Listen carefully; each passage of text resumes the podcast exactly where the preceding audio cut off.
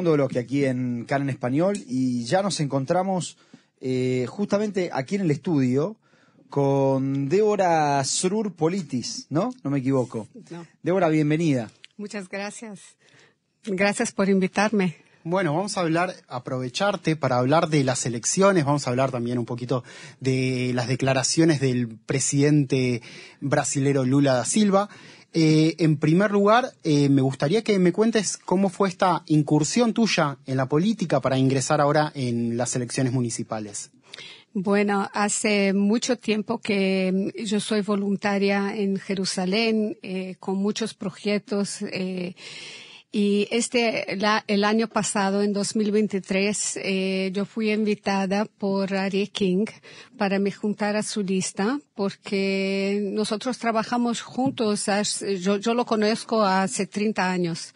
Eh, desde Estados Unidos. Entonces, eh, trabajamos juntos en muchos proyectos para ayudar personas, para eh, para eh, ayudar eh, el, el, desarrollo de Jerusalén, eh, especialmente de la parte arqueológica y todo eso. Entonces, cuando hizo Aliyah,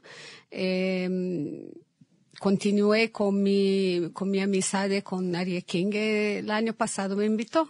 Bueno, quiero, quiero empezar por, por, por, por algo que es obvio capaz, pero sos brasilera. Sí. Sos brasilera y dijiste que lo conociste a Ari King en Estados Unidos. Sí. Ahora vamos a hablar de quién es King y, y que nos Sí, cuentes un poquito también. Pero contanos un poquito, vos este, ve- ve- venís de Brasil, venís de Estados Unidos, ¿cómo, cómo, es, que, cómo es tu historia?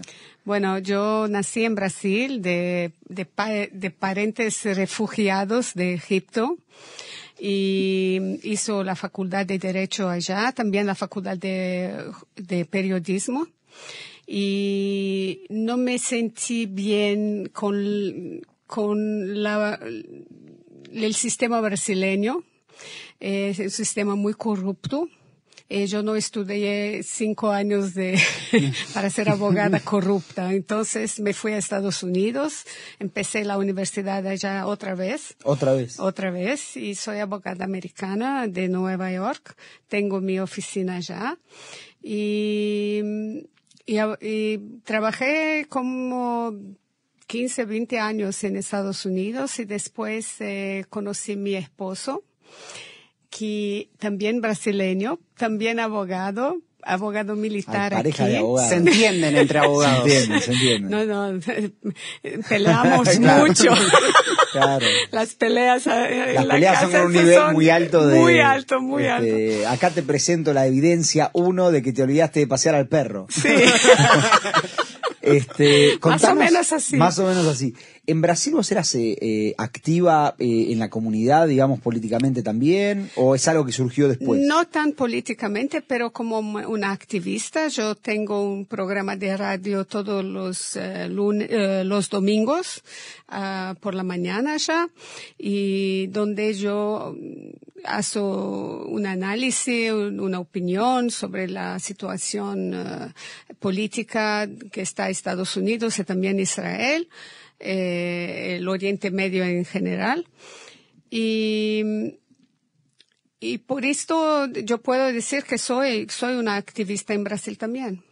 Sos una activista dentro de eh, los marcos del antisemitismo, también de las Bará, eh, según lo que podemos eh, investigar y leer sobre, sobre vos. Eh, ¿Cómo empezaste con, con todo esto? ¿Cómo empezaste a hablar sobre Israel fuera, fuera de Israel en Estados Unidos, en tu etapa en Estados Unidos? ¿Y cómo fue luchar contra el antisemitismo allá? Bueno, ya en Brasil yo sentí mucho el antisemitismo. Eh, cuando fuéramos a la sinagoga el sábado, las personas gritaban en el, eh, los vehículos, eh, judíos, eh, no sé qué más. Y cuando lleg- llegué a Estados Unidos, en Nueva York principalmente, tiene una comunidad judía muy grande, muy fuerte.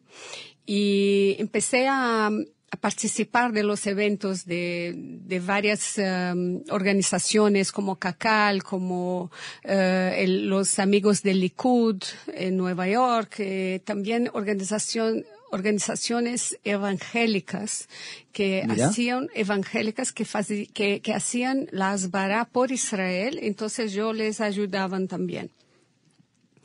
Cuando eh, venía aquí, eh, continué con esta actividad de cómo estudié periodismo en Brasil. Yo jamás dejé el periodismo, es mi pasión, pero pero eh, fue de un país para el otro y continué con mi actividad. escribo en, en, diarios. diarios, escribo en, eh, hago en televisión, radio y también eh, vía YouTube, Facebook. Entonces, eh, yo intento eh, mantenerme eh, actualizada. Me parece muy bien. En esta área. hablemos un poco de las elecciones que se aproximan la, semana, la semana que viene. estás en la lista de Ariaquín, sí. Meujadim, en el tercer lugar. En las elecciones pasadas, en el 2018 obtuvieron solamente dos lugares dentro del Consejo Municipal. En este caso, obviamente, eh, querés ingresar eh, dentro, de, dentro del Consejo para, para ser parte de las decisiones dentro de la municipalidad. Eh, contales a los, a los ciudadanos de, de Jerusalén quién es Ariaquín, cuáles son las ideas eh, principales dentro de este, este partido. Bueno, Ari King eh, tiene un partido que se llama Meuhadim, como dice, eh, es un partido nacional religioso. Entonces, nosotros valorizamos mucho las ideas de, de mantener el, carácter judío de la ciudad de Jerusalén, especialmente. y, ¿Qué significaría eso, perdón? por ejemplo, hay muchos, hay otros partidos que quieren que todo se abre en Shabbat. Nosotros somos contra. Porque esto saca el carácter judío, el carácter religioso de la ciudad. Entonces, eh, nuestra, nuestra, plataforma es clara que los valores judíos tienen que ser mantenidos aquí en la ciudad santa es la ciudad santa, nada menos que esto. ¿Y cómo se realiza eso dentro de un consejo municipal? Porque las decisiones no son de, un solo partido, sino de todos los partidos juntos. Exactamente, por eso necesitamos de, más asientos en, la, en el consejo. y, y también yo voy a entrar para ayudar principalmente los inmigrantes, porque yo como una inmigrante, yo sé las dificultades que tenía yo con la lengua, con trabajo, con transporte, con todo, es, es como eh, fue muy difícil. Eh, si no se llega aquí eh, con, con cuatro o cinco años de edad para aprender el hebreo es muy difícil. Entonces, por ejemplo, hay muchos, eh, muchos sites en la internet eh, eh, de la municipalidad que están en tres lenguas, en hebreo, en árabe, en el ruso. Entonces, una persona que viene de Canadá, de Estados Unidos, de México, de toda América, toda Europa, no tiene ninguna chance de saber lo que pasa. Entonces, yo quiero que los servicios, que las, eh, los eventos de la ciudad sean promovidos en la lengua de las personas que viven aquí. Es muy fácil hoy traducir los eh, sitios de Internet en otras lenguas y también hacer grupos de WhatsApp en la lengua de la persona. Hay, hay ahora grupos en hebreo de la ciudad que, que, que, que, informa al público los eventos que están pasando, los servicios nuevos y todo esto. No hay en español, en francés, en eh, inglés, y también tal vez en portugués. Claro, can en portugués sería. Can en portugués. Can en portugués. Eh, pero eso sería la idea que sean, que estén en hebreo, en árabe y en español, por ejemplo. Pero, pero, no, no, como, como una lengua adicional. Una lengua adicional. Sí. Eh, las en, sí. Según, según las estadísticas, digamos, de cuánto es la, la población, digamos, que vive eh, en la ciudad que habla español o otros idiomas. Esto, esto no importa tanto porque nosotros estamos haciendo esto también para los visitantes, para los que visitan la, la, ciudad. Entonces, para nosotros es una manera también de promover el turismo. Te quiero preguntar, vos hablabas del carácter judío de, la ciudad de Jerusalén. Últimamente se está hablando mucho de eh, diferentes eh, eh, propuestas, digamos, de Estados Unidos en particular, hablando de, bueno, que, que, que, que, llegó la hora de crear un Estado palestino, de reconocer un Estado palestino, y se habla del tema de Jerusalén del Este. ¿Ustedes tienen una visión respecto de esto, respecto de que, que si Jerusalén del Este este, habría, podría ser una capital de un futuro Estado palestino o si debería permanecer? Mira, es completamente imposible hacer una otra, una capital eh, con, con, mitad de la ciudad. Claro. Eh, la, las personas eh, ven esto como una, una, un diseño en el mapa, pero es tan complicado, por ejemplo, ¿cómo se hace, cómo se hace con la parte eléctrica claro. de la ciudad? ¿Cómo se dividen los eh, esgotos? La parte de... Sí, de, de agua, ¿no? De agua, de agua. agua. ¿Cómo se, se, se, hacemos con la, con el tren? Eh, es Transporte imposible. público. Este, todo, todo. Sí, Arno, digamos, sí, los servicios Arnona. básicos de Arnona, de limpieza, de sí, barrido. Solamente podría ser, digamos, en, me imagino, digamos, como en Europa, que digamos que comparten las cosas, pero si no, es no, complicado. Y claro. mismo en Europa, Berlín estaba dividida. Estaba dividida en dos. Eh, nosotros hicimos una fiesta cuando hubo, hubo la reunificación. Nosotros reunimos Jerusalén en 67 y ahora el mundo quiere dividirla otra vez. Claro. ¿Por qué? Y, y, y, no solamente esto. Nosotros es, es, es un completo absurdo hacer un Estado palestino ahora, dar una recompensa, un premio, un premio sí. para un grupo terrorista, porque la autoridad palestina es tan terrorista cuanto jamás si le dan la oportunidad, irán, van a hacer lo, mismo. Tanto que 80% de la población de, la, de Judea y Samaria dijeron que apoyan lo que jamás hizo. Entonces, ¿qué estamos esperando para que tenemos, para tenermos eh, en la calle de, arriba uh, ataques terroristas en Jerusalén? Yo no creo.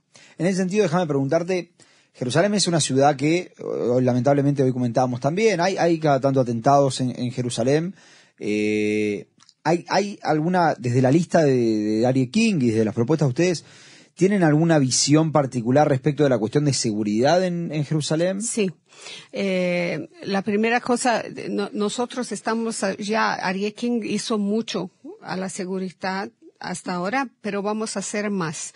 Por ejemplo, nosotros queremos nuevos puestos de la policía, especialmente en las áreas que son más problemáticas. ¿Comisarías como, decís? ¿Cómo? Comisarías de policía, sí. Eh, también instalar más cámaras de seguridad en la en, en las eh, partes críticas de la ciudad, partes que hay muy turismo, hay mucho turismo, hay mucha concentración de personas o entonces eh, trampeadas, eh, cosas así. También en Jerusalén del Este.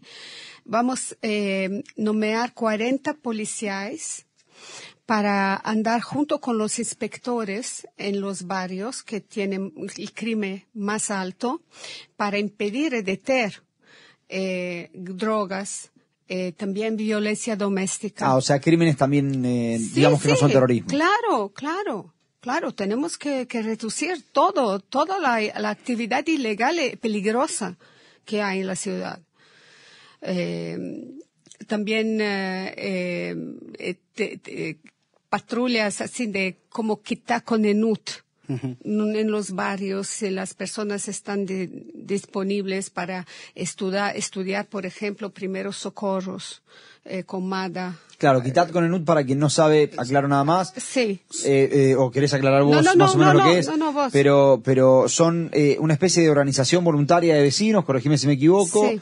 Que, que estarían eh, eh, no encargados de la seguridad, porque la policía no deja de funcionar, No. pero sí funcionarían como una especie Una de guardia. una guardia voluntaria de, de vecinos, una guardia civil este, de vecinos, Es- que es lo que había en los kibutzim el, el, que fueron atacados también el 7 de octubre. Sí. ¿eh? Y, y más allá de la seguridad, ¿cuáles son algunas propuestas para tener una mejor convivencia con los diferentes sectores? En esto me refiero a los sectores eh, árabes judíos, también me, refiero a los religiosos y a los laicos. ¿Cuál- ¿Qué proyectos tienen para convivir todos juntos en la misma ciudad? Bueno, eh, con los religiosos, eh, los árabes, tenemos un proyecto común para ver el sistema educacional porque tanto un como, otro eh, tiene sus propias escuelas y todo esto, eso no es bueno. que educan de una manera distinta y a veces... Sí, por ejemplo, hay 85% de los alumnos árabes en Jerusalén no estudian bajo al sistema israelí. Estudian en escuelas de la UNRWA. De la UNRWA, claro. Exacto. De la UNRWA. También escuelas privadas, madrazas, escuelas que son patrocinadas por Qatar por la Turquía. Entonces, nosotros estamos, eh, eh, todos ellos utilizan el currículum de la autoridad palestina, que es el mismo de Hamas. ¿Y esto en Jerusalén del Este? De Jerusalén del Este. Entonces, nosotros estamos criando una nueva generación de odio, de, antisemitismo, de anti-israelismo, que bajo al nuestro nariz es, no, es algo muy, muy, muy, muy peligroso. Entiendo que al principio de, de la entrevista hablaste de eh, la situación con respecto a, al día al día de Shabbat, al día sabático, y en esto me y en esto me refiero a cómo crees que se puede tener una buena convivencia entre los dos entre los dos sectores, el religioso y el laico. Mira, eh, yo creo que las personas privadas pueden hacer lo que quieren. Yo que, yo que estoy hablando, eh, diciendo ahora es, sobre los servicios públicos. Entonces, como los buses, las, eh, todos los servicios eh, que, de la municipalidad, tiene que parar el Shabbat fuera de los eh, servicios de emergencia, obviamente.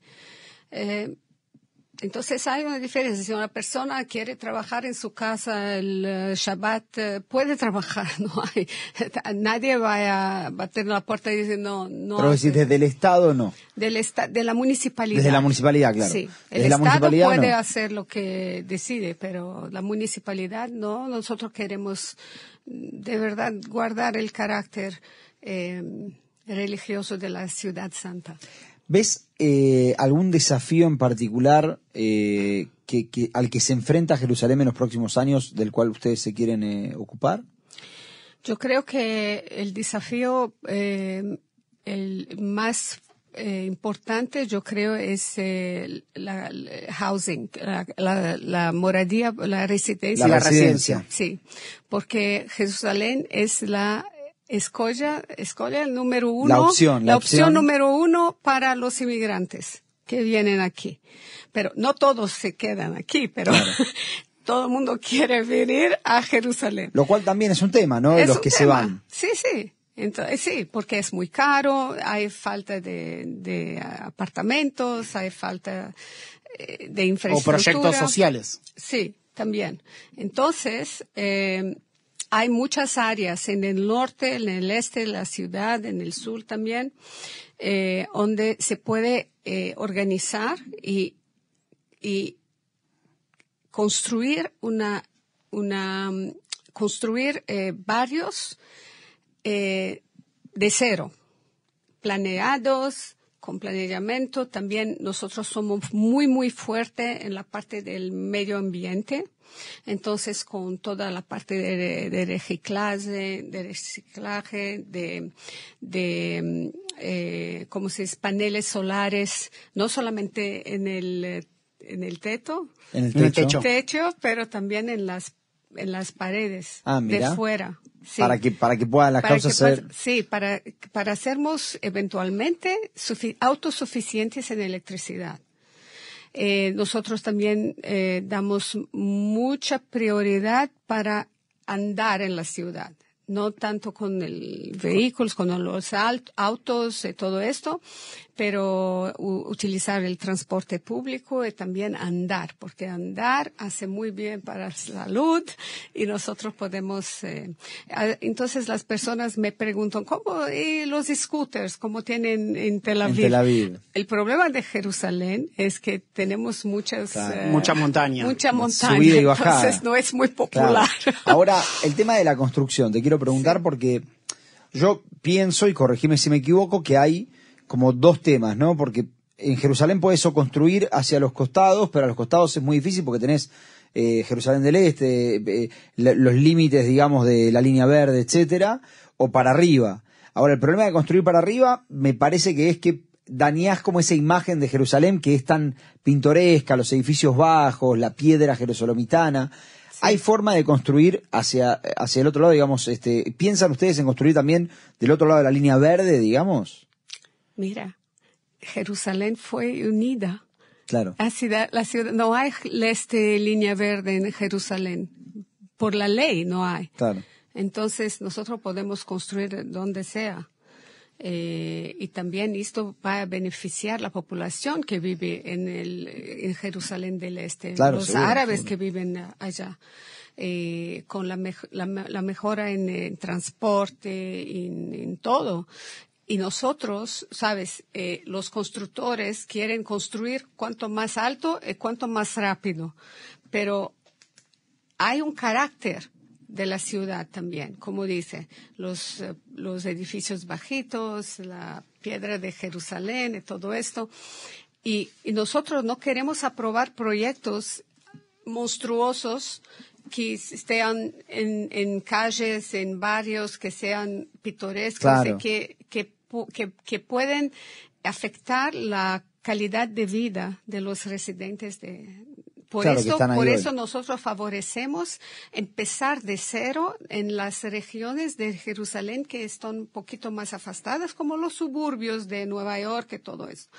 Entonces hay mucha tierra en Atarot, eh, en el norte de la, de la ciudad, en, en, el sur también, que se puede construir varios nuevos y allá hacer algo de verdad fantástico. Débora, quiero aprovecharte eh, no solamente como brasilera, sino también como periodista, eh, para hablar de las declaraciones eh, del presidente de Brasil, Lula da Silva, sobre Israel y sobre lo que está sucediendo en la franja de Gaza. Se refirió a los ataques, digamos, o a la defensa de Israel, lo que está ejerciendo Israel en la franja de Gaza como un genocidio. ¿Qué te parecen las declaraciones y lo que está sucediendo también a nivel diplomático eh, con el gobierno brasilero aquí en Israel? Bueno, yo creo que eh, no hay persona que no, que no leo, que no oído, que no vio algo en la televisión o en el radio sobre esto en, los últimos dos días, pero lo que pasa es que Lula, eh, yo oí también mucha gente decir que él hizo esto para votos, para... Yo no creo, yo no creo. No es, no, no fue un... Vos decís es legítimo de él. Sí, porque él es un izquierdista comunista eh, practicante. Lo que pasa eh, es que él y Maduro de Venezuela, eh, otros de Colombia, Evo Morales en su pasado, Evo Morales y todo esto, ellos quieren destruir la orden mundial de la manera que está ahora. Para ellos hay los países que son ricos, ellos son, son malos, y hay los países que no son ricos, ellos son los buenos. Entonces, para él, los judíos son, son los malos, porque Israel Gracias a Dios tenemos una economía buena, tenemos eh, mucha innovación, tenemos muchas cosas. Nosotros construimos un país, ¿ok? Y para él, los palestinos son, la, son los buenos porque son eh, los pobres. Cuando, cuando este es una, una mentira. También observas que hay como un, eh, tal vez las declaraciones de él tienen que ver con un eje en el cual se encuentra, digamos, eh, con países como Rusia, eh, Irán, alienados con esos países, China. Sí, China es, Lula admira mucho, mucho la, la, China y, y, y, repite lo que Mao Zedong dice hace 50 años. Él quiere que el mundo sea como la China. Ahora, eh, Brasil supo ser un país muy cercano a Estados Unidos. Lula creo que en su primera presidencia también. ¿Qué es lo que cambió para que sea tan tan eh, tan cercano y, tan claro, digamos, con su postura cuando él dice, porque hoy hoy hablábamos con Eddie que no solo comparó lo que pasa con la Shoah, sino que después eh, Evo Morales creo que fue que le dijo ser declarado persona no grata de un país que comete un genocidio es como un halago. Exacto. ¿No? Eh, eh, ¿Qué es lo que cambió? Si es que algo cambió, capaz que me decís, no, yo no creo que nada cambió, no. Nada cambió. Él siempre, fue una persona de izquierda y también eh, todas las veces que Israel tuve que se defender, tuve que se defender. Él acusó a Israel de... Ah, ¿no es la primera vez? No, no, no, no es la primera vez. Por ejemplo, en 2014, era la presidenta de Brasil, era Dilma. Dilma Rousseff. Dilma Rousseff, que fue Sí, sacada con un impeachment. Sí, también estaba la, quien la puso la eh, fue Lula para mantener su cadera caliente hasta que se sí. hasta que, que, que, pudiera volver. No podemos olvidar que Lula fue un condenado a 12 años de prisión. Y solamente cuando su caso llegó a la Corte Suprema, que él puso los jueces allá, los jueces encontraron una manera para soltarlo para, para asumir el cargo de presidente. Pero vos decías, en 2014, en 2014 también tuvo expresiones como estas. También, cuando Israel tuvo que se defender, él eh, Dilma dice eh, que, que, Israel estaba, estaba, cometiendo un genocidio y llamó el embajador, el embajador de, de, Brasil de vuelta a Brasil para consultas. Israel en la época dice que eh, Brasil podría ser gigante por su naturaleza, como dice nuestro himno, pero mm. ese era un enano diplomático. Un enano, sí, ah, un enano. Un enano diplomático. Un enano diplomático. ¿Esto dijo Israel? Sí. Mirá, porque Brasil, a simple vista, y corregime, debería ser como el socio el socio principal a buscar en Latinoamérica por su tamaño, por su comercio, por su por sus recursos, por sus recursos. Con certeza, con certeza, absolutamente. Pero infelizmente nosotros tenemos un gobierno que es completamente de izquierda, comunista, que que elogia eh, sin cesar a Cuba dice que Cuba es el único país que consiguió en la historia eh, devolver la dignidad a las personas. Claro, Cuba, justamente Cuba. Bien.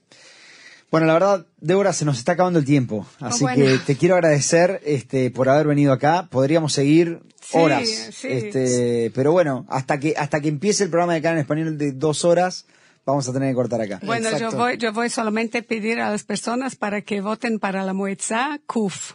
CUF, CUF, eh, King es, nosotros como dijimos, ¿no? Le damos lugar a, varios partidos para que vengan, para que cada uno venga y, diga por qué hay que votar ese partido, nos parece que es algo valorable. Cabe recordar que son dos papelitos los que se ponen, son dos sobres, uno es para el, eh, para, para el alcalde de la ciudad y otro para el consejo municipal.